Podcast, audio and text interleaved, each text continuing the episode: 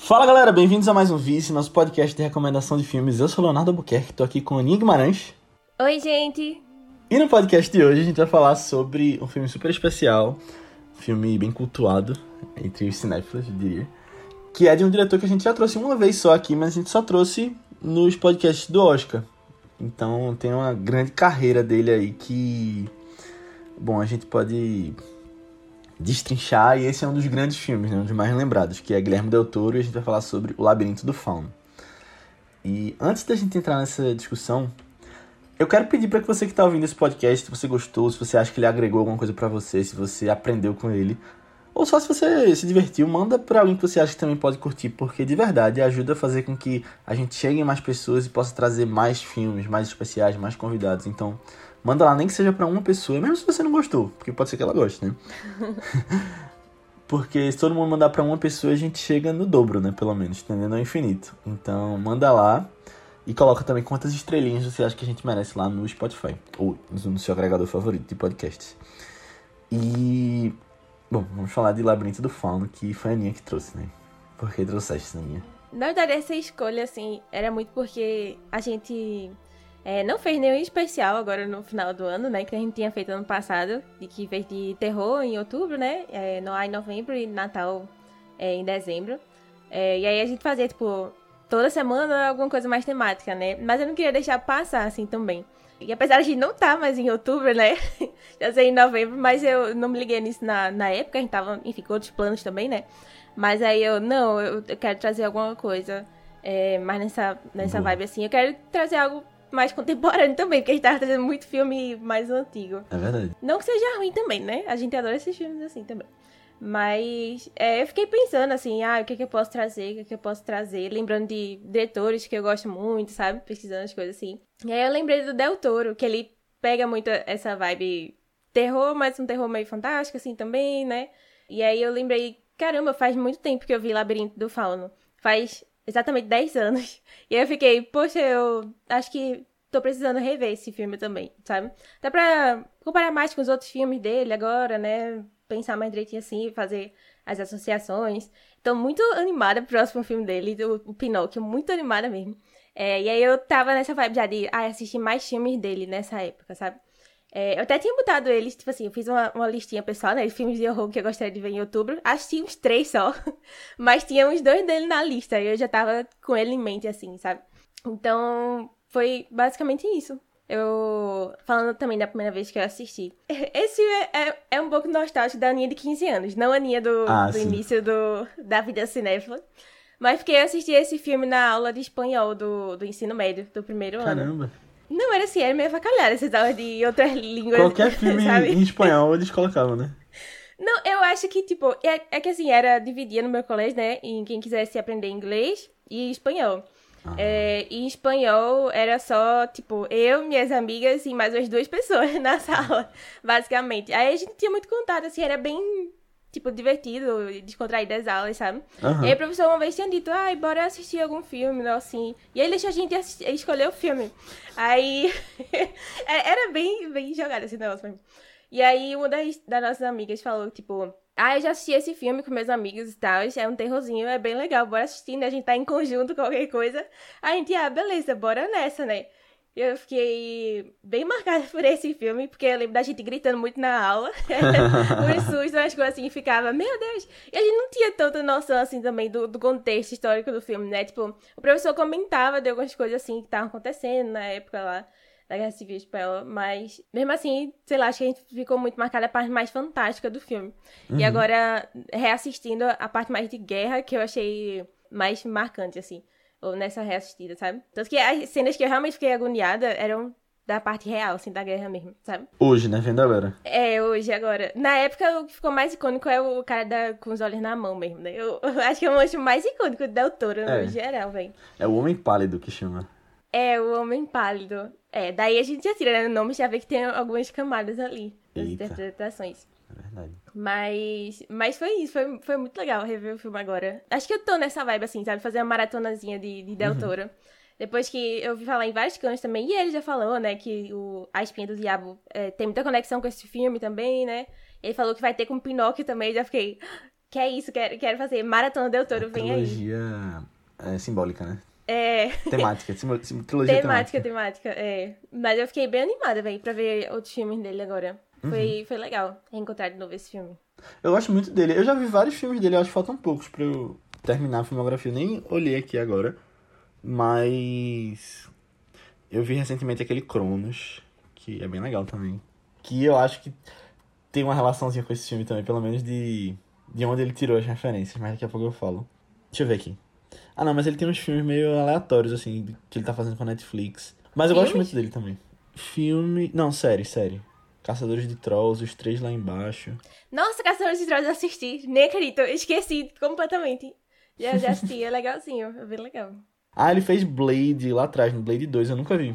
Eu vi pouquíssima coisa do autor. Eu tava percebendo isso esses dias. Eu acho que eu só tinha visto esse filme. Que a gente comentou, né, do, no Oscar. Uhum. É, qual é mesmo? O Beco do Pesadelo. O Beco Pesadelo e a Forma da Água. Tipo, os outros eu ainda não tinha explorado muito bem nele, não, sabe? Entendi. Agora é o momento. É o momento. Não, é, eu tava vendo aqui. Eu vi Cronos e a partir de Hellboy, eu vi todos pra frente dele. Então Ah, faltam sim. só alguns ali do começo. E eu acho que tu vai gostar da Colina Escarlate. Fala mal, mas eu gosto. E eu acho que tu vai curtir. Nossa, eu nem sei sobre o que é direito. Boa. É bom ir é assim. É. É. Mas engraçado que tu falou duas coisas aí na, na tua fala que eu me identifiquei. Primeiro, essa questão da, do professor de espanhol que passava filmes aleatórios. No caso, era minha professora de inglês do colégio. Que eu tinha, que ela passava, tipo, o filme. Se fosse em inglês o filme, ela passava e a gente ia assistir. e ela passou Inception, ela passou Vingadores. Ela passou Caramba. Orgulho e Preconceito também na época. E foi a única vez que eu vi Orgulho e Preconceito. E eu não lembro de nada, mas passou também. Ah, melhor filme de romance, que é isso. É. E a outra coisa que eu lembrei foi isso do o que tu falou de tipo. Ah, em outubro eu queria trazer um filme de terror, porque ano passado a gente tava fazendo essa maratona. Engraçado que eu pensei isso pro Noah também. Eu fiquei, pô, não trazer nada em novembro de Noah. Mas aí, no começo de dezembro, vai ter uma É. coisinha aí pra Ele gente. já tá um pouco atrasado Só tá um datas aí, mas, mas tá vindo, tá É. vindo. E aí a gente vai poder falar um pouquinho disso também. Mas esse filme. Engraçado que eu tinha medo desse filme. Eu nunca tinha visto, mas eu lembro claramente de umas coisas é, de que eu sabia que tinha no filme, tipo a cena do Homem Pálido. E eu sempre. Eu nunca curti muito filme de terror, né? Crescendo. Uhum. Eu lembro quando ele tava no cinema, eu lembro do pôster dele lá. Quando eu era pequeno e. Tipo, ele tava passando.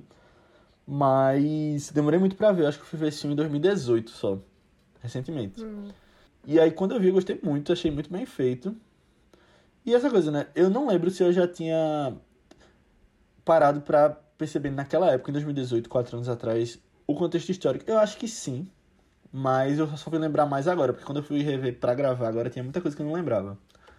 E muita coisa que, tipo, tem de Del Toro, de violência, tipo aquela cena. Não vou entrar em spoiler, mas que tem uma garrafa na cara de uma pessoa. Eu não lembrava disso.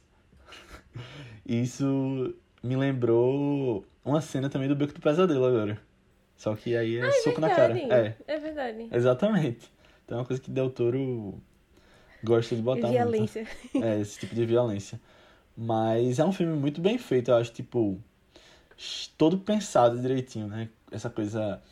Se você for. Eu acho que se você volta pra ver ele mais de uma vez, você consegue perceber mais detalhes de simbolismos, de coisa que ele tá querendo dizer ali, coisas. Tu falou em off, a gente tava conversando de camadas, né? Eu acho que eu consigo É. perceber que tem camadas ali que eu não estou pegando. Sim, sim. Mas, mas eu acho massa demais. E ele faz críticas. Gostei de que tu trouxe aqui, porque muita coisa eu não lembrava. Eu acho que o que fica mais na cabeça da gente é, é a parte gráfica, né? De você lembrar de cenas assim.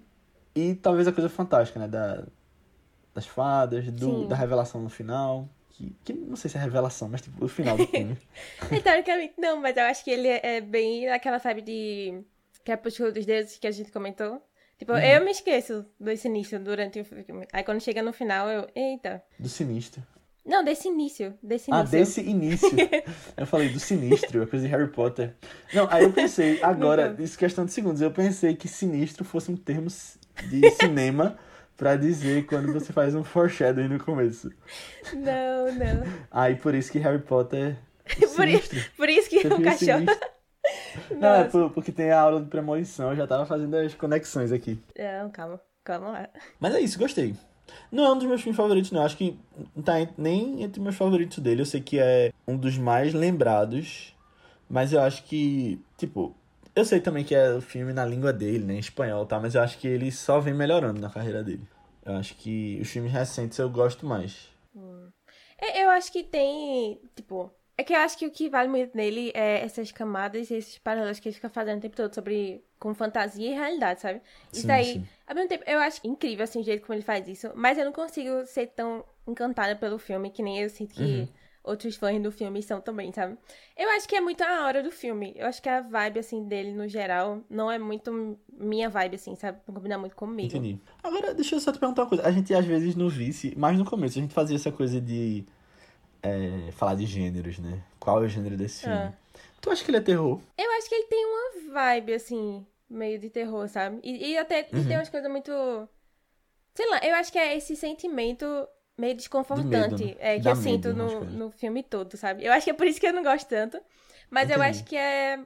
Eu acho que isso é mais o- horror, sabe? Esse não, assim. Tipo, não Uhum. é de terror da jumpscare e umas coisas assim, de você ficar pensando muito sobre isso e é atormentado depois. Mas é algo de um sentimento, assim, constante ao longo do filme, sabe? Entendi. Eu não tenho muito isso, não. Eu acho que ele é mais considerado um pouquinho terror, pelo menos na minha concepção, por causa, porque tem bicho feio. Seria isso. Porque tem monstro. É, não sei.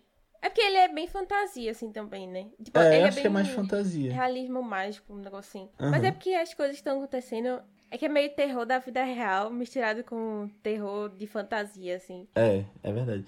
Mas eu também não diria que é um filme de guerra. Apesar de se passar na guerra.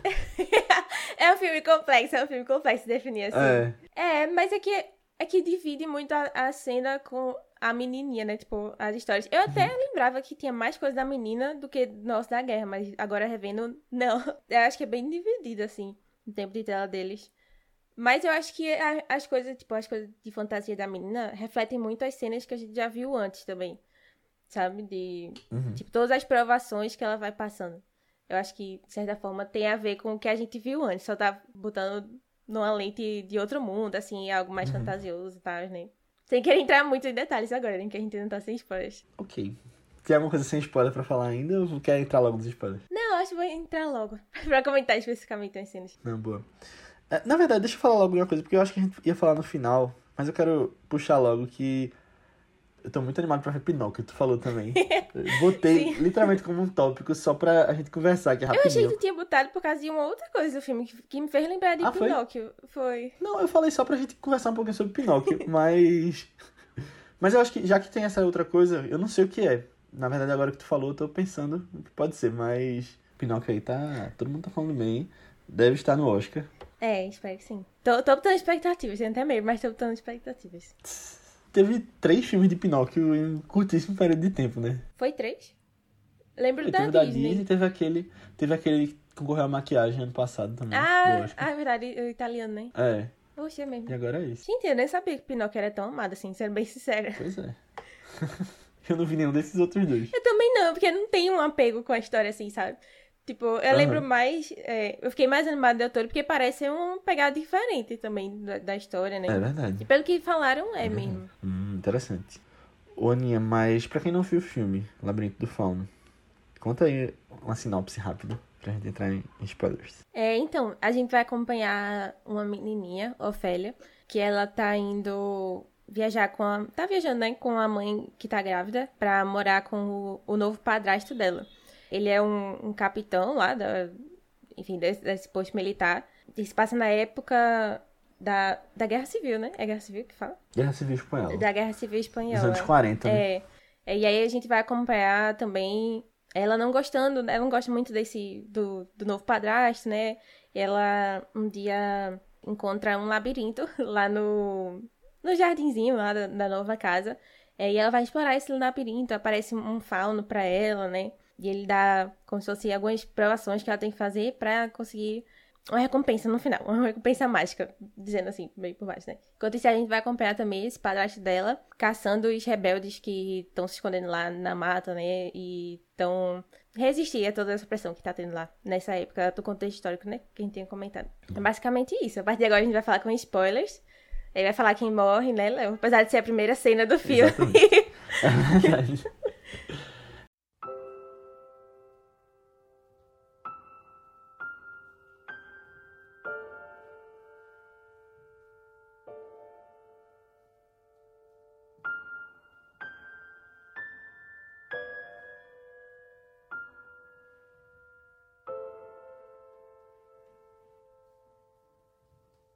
Engraçado que eu tava vendo um vídeo no YouTube que falou. é, eu vou dar um spoiler aqui.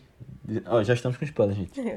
Dizendo que a personagem principal morre. Só que eu não me sinto tão mal de fazer isso, porque Del Toro fez isso também na primeira cena. É, é. Nossa, mas eu, eu nunca lembro que, que ela morria realmente, sabe? É porque, sei lá, é protagonismo, né? Protagonismo. Você É. nunca espera esse tipo Não de espero o coisa. sinistro. O sinistro. é, e ela, e ela é criança, pô. Que isso? Quem é que ia matar uma criancinha que só tá querendo voltar pra casa ser feliz? Já já perdeu a mãe durante o filme, tá ligado? Só, só tristeza É nessa vida. Caramba, é verdade. Mas, puxa aí, por que tu acha que lembrou Pinóquio? Não, eu não sei se eu viajei muito, mas é que o, o grilinho que aparece me lembrou o grilo Ah. fala, falante, né? É o grilo Não, falante. É, falante. É, não, meio foi que leva pra aventura, assim, né? Verdade. Sei lá, vai guiando ela ao longo do É, filme. e se Del Toro tem Pinóquio tanto na cabeça, se ele gosta tanto, talvez. É, Exato! é. é tipo a Sininho, né, também. É, sim. Eu acho que ele faz muitas homenagens, assim, vários contos de fadas Vários contos de que fadas, é. existiam. Porque é um conto de fada, né, legal esse isso. filme, na verdade. É. É, é. Pronto, eu acho que talvez esse fosse o gênero. O gênero, é assim. verdade. Justo. E, e tu falou do grilo, eu tava vendo aqui a página de Pinóquio no IMDB. Sabe quem vai fazer o grilo? Quem tá fazendo o grilo nesse filme novo? Ah, eu vi, é o Ian McGregor, né? Ewan McGregor. Ai, maravilhoso! Mais uma razão pra gente já ir gostando de Pinóquio. É verdade. Não tem como ser ruim. Perfeito. Não tem, não tem, pô. Eu quero ver esse filme no cinema. Sério, eu, eu quero muito ver esse filme no cinema. Faço muito questão. É quando vem não chega aqui em Recife. Ai. É... Mas assim, tem umas que são bem óbvias visualmente também. Tipo, é, quando ela bota a roupinha na primeira, na primeira tarefa lá do sapo, né? E ela tá vestida de Alice, basicamente, no País das Maravilhas. Caramba, eu Eu fiquei, não. caramba, que fofo, velho. Só, só que é verde, né? O vestido da Alice é azul. É azul. Mas é igualzinho, velho, igualzinho. E aí só ela entrar, tipo. Não é uma toca do coelho, né? Tipo, embaixo da árvore, mas é praticamente isso também. É verdade. Tem uns paralelos bem legais, assim. No negócio da porta, na verdade, do giz, que ela desenha a porta, me lembrou muito Coraline, na verdade. Mas É, eh, depois sim. eu vi que. Depois eu fiquei vendo uns paralelos, assim, umas coisas entre os dois. É, porque Coraline, o filme foi depois desse filme daqui, né? Mas o livro de Neil Gaiman foi escrito antes. Ah, Aí, só que Coraline também se inspira em, em contos de fadas, essas coisas assim, né? Aí fiquei vendo que poderia ser mais, tipo, tiraram inspirações parecidas, sabe? Justo. No mesmo lugar. Mas, mas eu acho muito legal, só assim, ai, passar por uma porta e ir pro mundo mágico, sabe? Tem É giz legal. Coraline? Eu não vi Coraline. Tu nunca viu Coraline? Nunca vi Como Coraline. assim?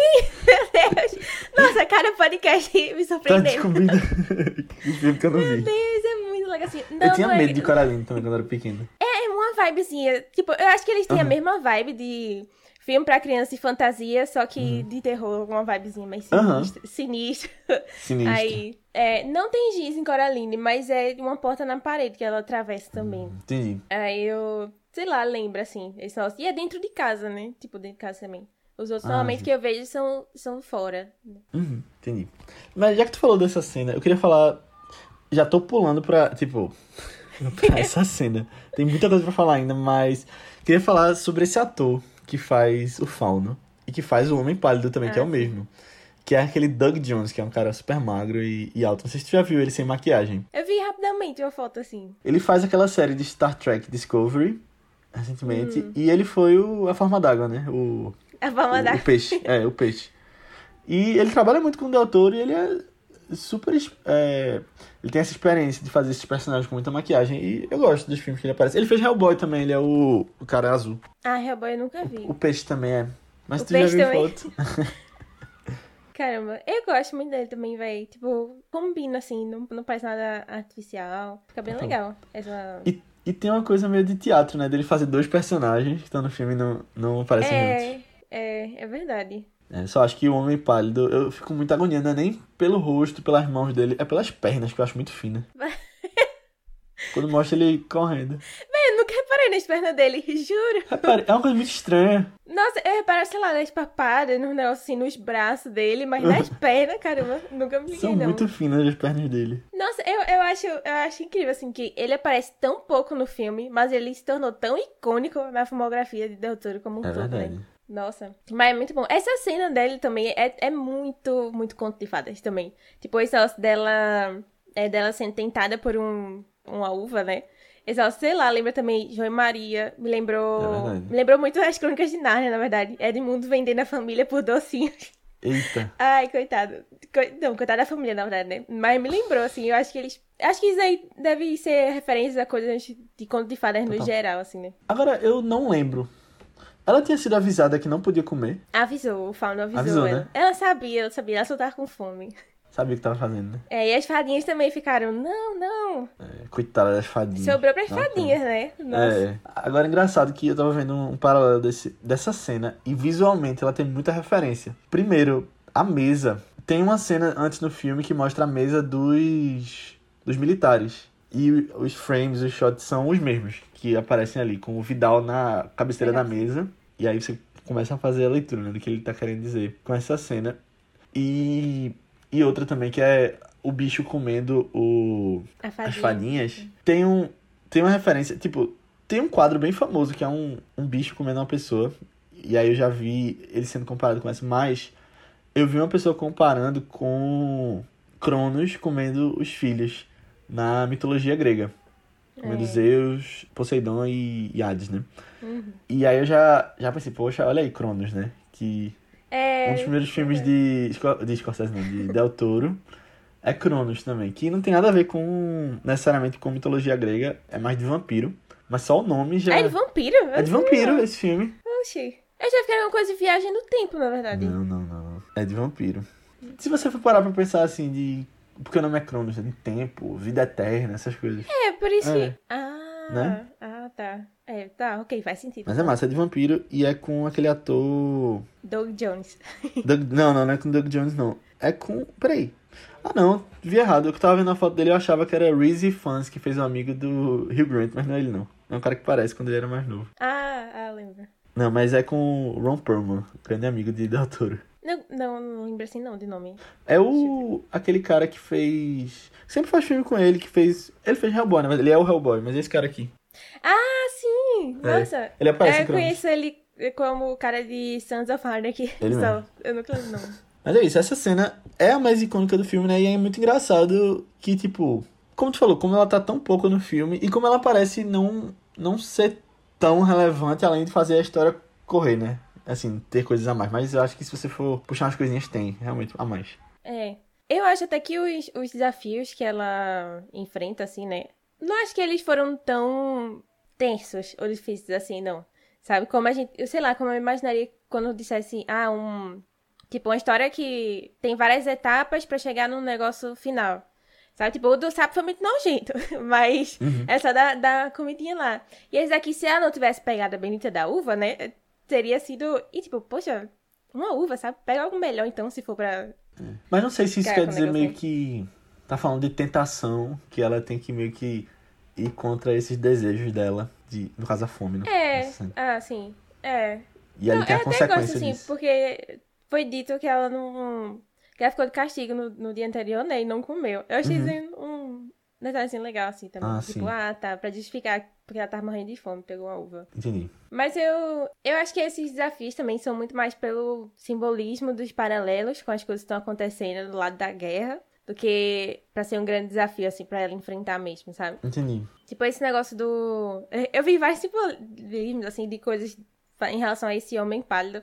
Eu vi até um tweet do, do Del Toro também, falando sobre os homens pálidos da nossa sociedade agora, né? Os que. Tipo, os políticos, os negócios assim. Tipo, ah, enfim, essa galera, sem, sem dar nome, né? Mas essa galera mais. Sabe? Tipo, até dentro do filme ele faz muito um, um paralelo dele com o padrasto dela, né? Uhum. Tipo, esses, esses homens brancos que estão no poder e comandando as coisas. Tem assim, essa né? coisa da cabeceira da mesa, né? Quando você vê o Vidal em uma e, e o bicho na outra. É, é. E assim, nossa, e, tipo, ele ser comparado a esse monstro no filme, sabe? É, é muita coisa, assim. Mas eu, pesado, eu é. ainda, eu ainda acho que as, as cenas mais terríveis do filme são as dele na vida real, assim, Eles mesmo, né? caçando os rebeldes, né? É, não, aquela cena dele batendo no, no rosto do cara, velho. É, É muito pesado. terrível, é a pior É. de assistir do filme pra mim. Que eu fiquei, ah, ah, sabe? Cada soco, eu, pelo amor de Deus, para com isso. Para É. com isso. Ai, muito, muito pesado, assim. Eu não lembrava que era tão gráfico, não. Também não. Algumas coisas. E, e só voltando assim na. Eu não sei, tu sabe se Del Toro tem. Tipo, ele foi criado dentro de uma religião, que nem outros diretores que a gente já comentou aqui. Eu não lembro, Vice. Eu não lembro. Uhum. Mas ele me dá uma vibe religiosa. É. Quer dizer, mas eu não tenho Não. certeza. Nunca procurei. Nunca procurei. Eu botei aqui no Google rapidinho, Guilherme Del Toro Religion, e aparece falando. Eu, tipo, não, não tenho nada. nenhum texto longo aqui que confirme nada. Mas falando aqui na. meio que na chamada da Wikipédia, só puxando isso, que ele é muito conhecido pelo seu uso de imagens religiosas, os temas do catolicismo celebrando a imperfeição, várias coisas. Então é uma coisa que. E tem um vídeo de 2 minutos e 30 que eu podia ter visto, se eu tivesse pensado antes. Que é Guilherme Del Toro Personal Religion, ele falando aqui, então. Ah, É, mas uma ele, coisa que ele não- parece ter uma vibe meio católica. É, né? De botar Tipo, acho que é por- assim. É, por ele ser latino, acho que é uma coisa que parece muito brasileira, né, assim, de, de criação. Que É. tá sempre próximo de alguma coisa assim. Mas eu acho que nesse filme tem alguns simbolismos. Eu parando pra pensar assim. Essa questão da tentação mesmo e você meio que ter a consequência, né? De você meio que pecou, ela pegando a, a fruta ali, proibida, fruta É. proibida. E tendo meio que sendo perseguido por causa disso, expulso daquele lugar. Sim, é mesmo. A cena final, na verdade, me deu uma vibe meio religiosa. A visão de três pessoas ali em cima e um cara que parecia um padre, na verdade, do meio, que era o pai dela, pai, é. com aquela. a roupa, né? A estola. É mesmo. É. Questão do vermelho, o sapato vermelho, que o Papa tem um sapato vermelho, mas não acho que não é só por isso, né? Ah, já que era causa de hoje. Por causa do mágica de Não, hoje. tem o mágico de Oz, é isso que eu ia dizer, tipo. Mas o vermelho significa o sangue dos mártires na, no catolicismo. E ela morre também. Então, tem. Acho que, tipo, se você for parar pra ver. Eu acho que ele tem essa vibe também, da autor, mas nada confirmado. Ele parece ser uma pessoa que, tipo. tipo não sei se tipo Scorsese, porque Scorsese é muito profundo dentro da- dos temas religiosos, mas parece ser alguém que tipo, foi criado nesse contexto, quando cresceu e, e traz muita coisa da infância. É, parece mesmo. Pode falou. Eu achava que o de hoje era só porque são os sapatinhos que levam ela pra casa, né? No final. O negocinho também. Mas, é, Acho que pode acho que tem isso dois. também. É. Deixa eu ver uma coisa aqui. Eu quero ver o que significa a cor vermelha na liturgia do cristianismo. Hum. É, quando o padre usa o vermelho. no- Porque na cena final eu vi, tipo, o pai dela na, na história com a roupa branca e com, um, tipo, uma- um negócio vermelho. Mas é, é o que eu tava dizendo, o vermelho significa o martírio de Cristo e dos santos mártires que entregaram suas vidas por causa de Cristo. Aí fala das outras cores depois. A cor branca simboliza a paz, a pureza e a ressurreição de Cristo. Aí tem outras cores. Mas eu acho que essa questão de martírio, né? De você morrer defendendo a paz, defendendo seu, seus ideais. Mas, é, acho que seria isso. É, é um filme contra a muito. guerra. É porque assim, ela fez. É, ela fez um, um paralelo assim dela com os rebeldes, né? Do outro lado, assim, do, do real mesmo. Como eles desafiam as pessoas que dão ordens, essas coisas assim, né? Uhum. É, é bem legal mesmo. Interessante. Faz sentido, né? Eu gostei, eu gostei muito desse núcleo do- da resistência, na verdade, quando você via eles planejando ali. Ah, eu gostei também. Eu não lembrava disso, não lembrava nada que tinha. É, eu só lembrava que tinha alguma coisa assim de guerra no, no filme, mas não, Uhum. não sabia exatamente o que que era, assim. Nossa, é, é muito bom. Eu acho, eu acho esse núcleo mais, mais tenso, assim, também. Mais do que as provações dela, né? Tipo, a, Uhum. a parte mais real, assim, do filme. É porque qualquer coisa que o Capitão Vidal tava lá pra, causar, né? Você já ficava meio tenso, de meu Deus, o que é que vem aí? E o quanto que eu vou ver desse aí também, né? A primeira cena que a gente, vê ele realmente batendo, assim, nas pessoas, né? É bem chocante. E aí a gente já fica meio esperando o pior depois disso no filme, né? Toda vez que ele vai fazer alguma coisa. Eu até achava que algumas cenas iam ser piores, sabia? Tipo, ele torturando a, a Mercedes, que era a, a mulher lá da casa, né? Eu até achava que ia ser pior, que ele ia chegar a bater mais nela, alguma coisa assim. Mas ela se livrou logo, né? Com a faquinha escondida. É, eu acho que, tipo, tem algumas coisas que os diretores têm que ser um pouco responsáveis, assim. E eu acho que Doutor é. Tipo, ele mostra aquela cena pesada dele batendo no rosto do cara, mas eu acho que. Tipo, a gente fala de Tarantino, por exemplo. Uma coisa que eu lembro de ter visto na época de Django foi que, tipo, Tarantino faz essa violência pelo, pelo show, né? Pelo espetáculo. Mas quando é alguma coisa séria mesmo, ele, ele é responsável. Tipo, teve uma, tem uma cena em Django que mostra é, Leonardo DiCaprio soltando os cachorros em um, em um escravo lá. E, tipo, essa cena não mostra, você vê só as, as reações deles. Aí eu acho Ah, que sim. talvez tenha algumas coisas assim, meio que, tipo, ele tira mais o pé e que talvez fosse só chocante, mas aí meio que você vê as reações, essas coisas. No caso, não, não dela, né? Mas, tipo, é mais impactante você imaginar do que É. realmente mostrar. Tipo, a do, a do cara que era da resistência era gago também, né? Tipo, a Uhum. gente vê uma tortura psicológica antes dele pedindo para ele contar até três e ele não conseguindo, né? E aí corta quando vai começar. Tipo, a gente vê ele, ele martelando o rosto dele, né? Mas uhum. aí a gente. Quando corta e mostra ele depois, a gente vê que teve coisa muito pior ali também. Que ele uhum. fez, né? Enfim. Uhum.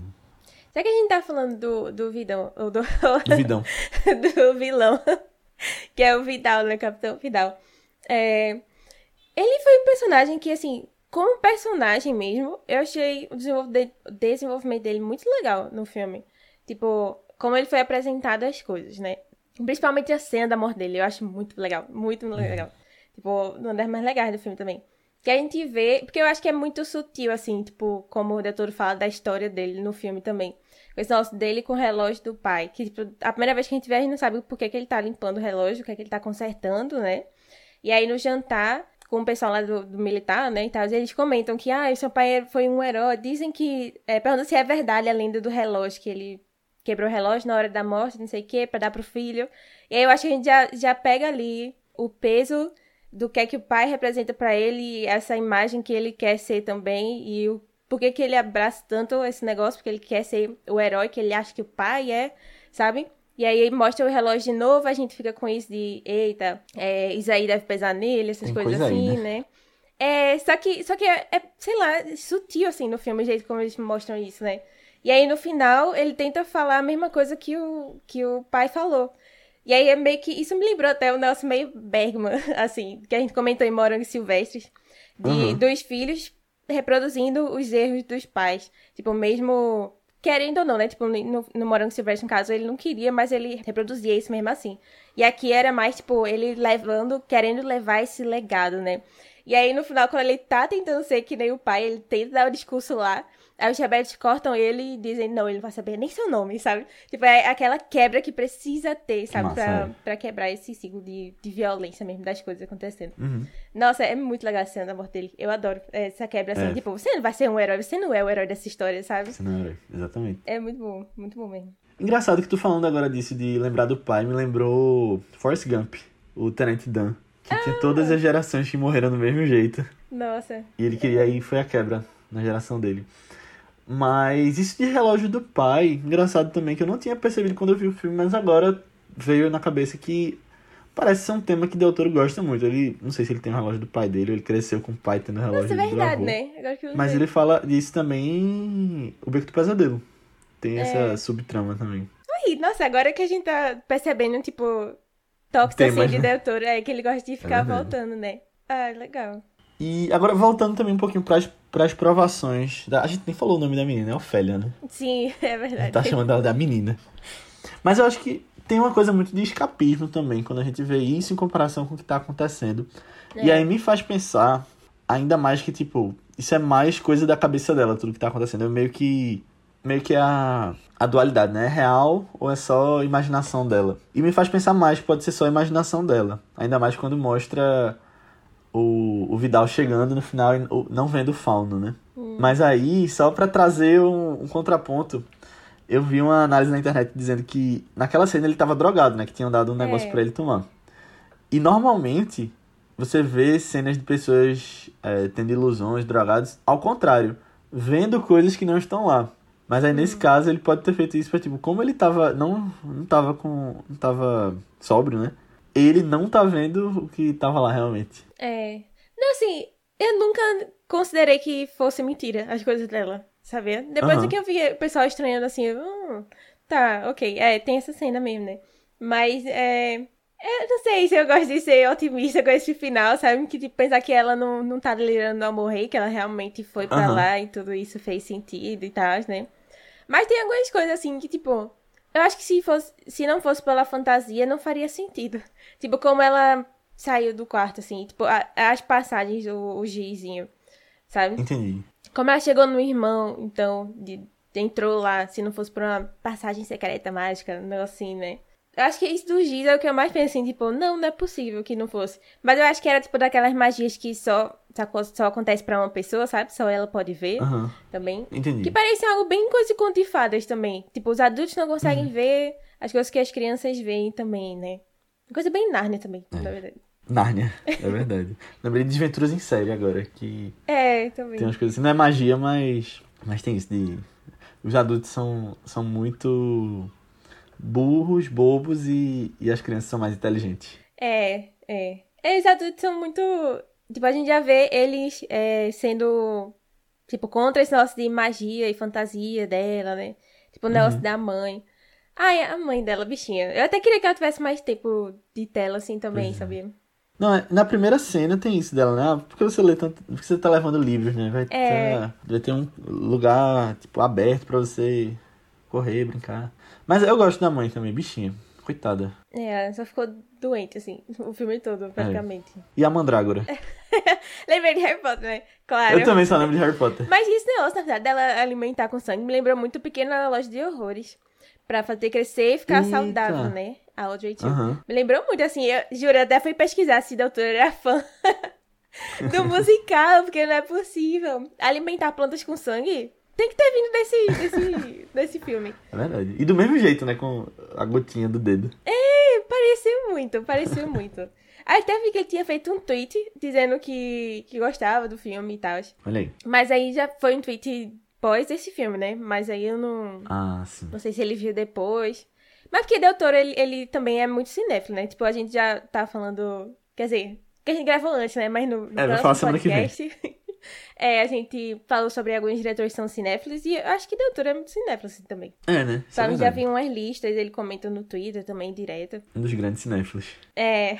É, então, gente, quem tá ouvindo, vocês vão ouvir semana que vem no podcast a gente falando de alguns diretores que são os mais cinéfilos. E a gente não cita Del Toro, mas aí você lembra de É. Del Toro, que a gente falou isso aqui. Sim, sim.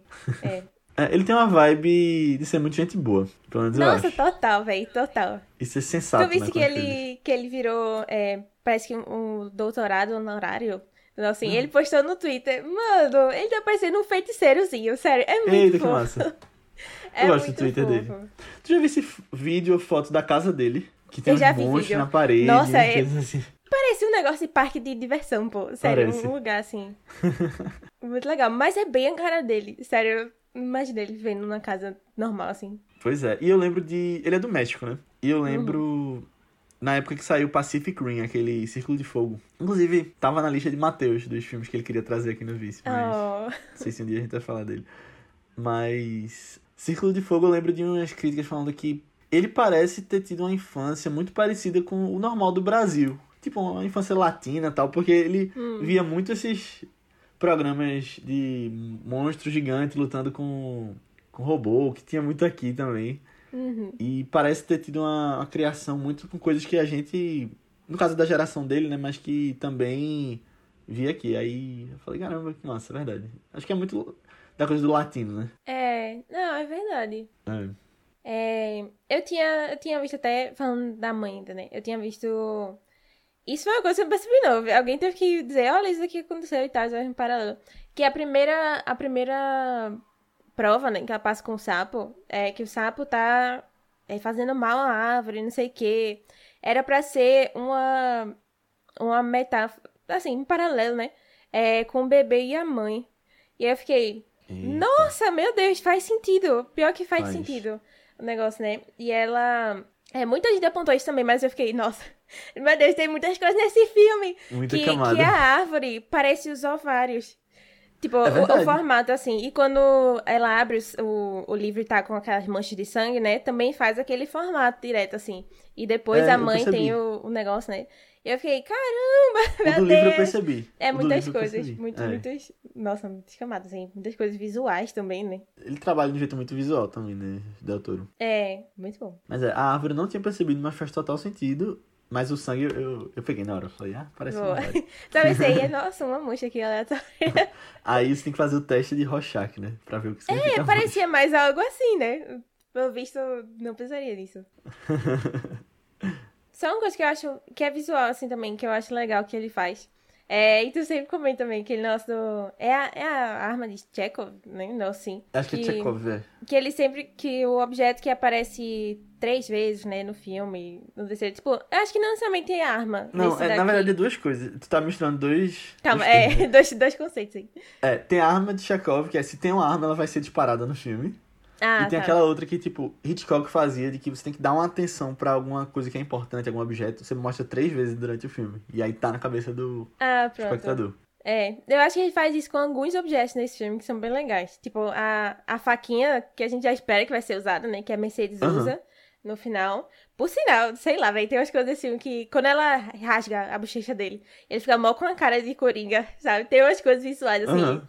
E tipo, esse aí foi violento, mas ficou um visual marcante e legal, assim, pro personagem também. Não sei se tu lembra de, da forma d'água, tem uma coisa muito marcante na forma d'água, que é. Tem um dos personagens, que eu não lembro quem é, que leva um tiro na bochecha. Aí Ah. Michael Shannon puxa ele pelo buraco do tiro aqui também. Então, Ai, lembro. já ah, é, é um, verdade. Já é, uma, já é uma, um outro tema recorrente aí, né? Bochechas, né? Bochecha cortada. É.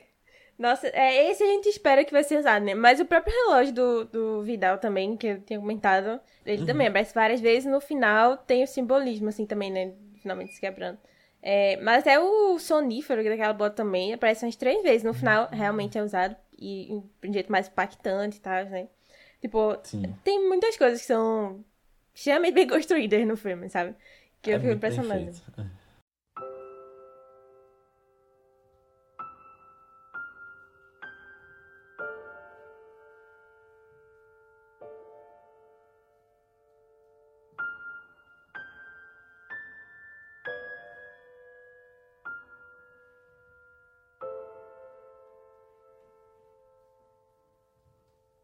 Então é isso, pessoal. Chegamos ao final da nossa discussão sobre o Labirinto do Fauno. Espero que vocês tenham gostado. Muito obrigado por ter ouvido até aqui. E se você gostou, mais uma vez eu peço para que você mande esse podcast para alguém que você acha que possa curtir, porque de verdade ajuda bastante a fazer com que a gente chegue em mais pessoas e possa trazer mais convidados, mais especiais, mais filmes. Então manda lá, nem que seja para uma pessoa, porque se todo mundo mandar para uma pessoa, a gente chega pelo menos no dobro, tendendo ao infinito. E coloca também quantas estrelinhas você acha que a gente merece lá no Spotify ou no seu agregador de podcast favorito.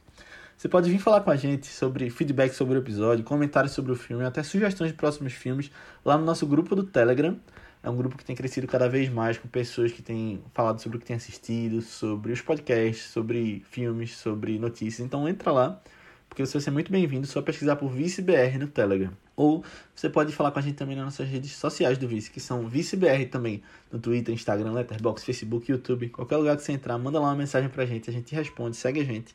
Ou você pode falar também com a gente nas nossas redes pessoais, que são Aninha, qual é a tua? No Instagram, eu tô como underline Aninha Guimarães. E no Twitter, Marvelous MS Ana. Boa, eu tô como Léo A. Albuquerque, tanto no Twitter quanto no Instagram.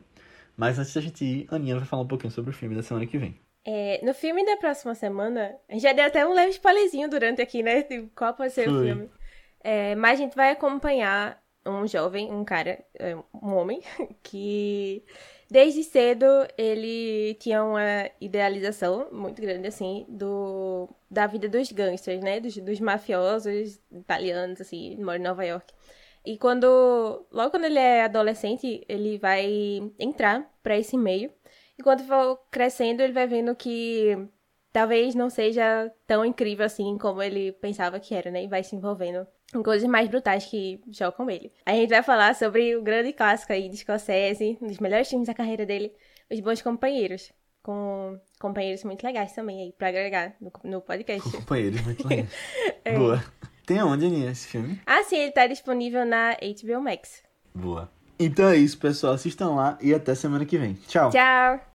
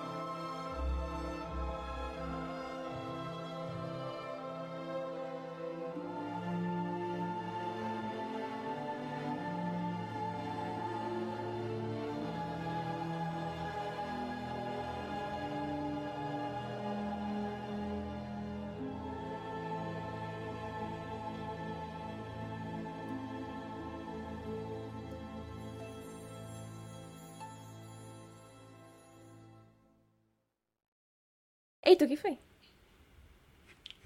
Eu não gravei no Audacity. Oxente! Acabei de ver, eu tô gravando só do celular. Oxente, como assim? Meu Deus. Eu acho que eu apertei o play em vez de apertar a bolinha vermelha. Ai, eu não acredito. Eu não acredito, não, sério. Calma, mas o celular tá ok, né? Pelo menos tá gravando Tá, direitinho. o celular tá ok. Ah, tá. Meu Deus, imagina se não tivesse. Meu e eu aqui, Deus. super. Não, Caramba, pelo menos, amiga. nossa, ainda bem. Pelo menos tem backup aí. Tá, Ainda bem tá que a gente ótimo. faz esse backup. Sério, eu nem me liguei. Eu, tipo, apertei o play. Aí eu, ia eu cliquei aqui no Audacity agora pra ver quanto tempo tá no Audacity. Uhum. No meu celular tava 48 minutos. Aí eu cliquei e ia ver o tempo embaixo. Aí Sério? 0, 0, 0, 0. Aí eu. Hum? Ah, acontece, acontece. Acontece, acontece. Tá sábado de manhã. Não, domingo de manhã.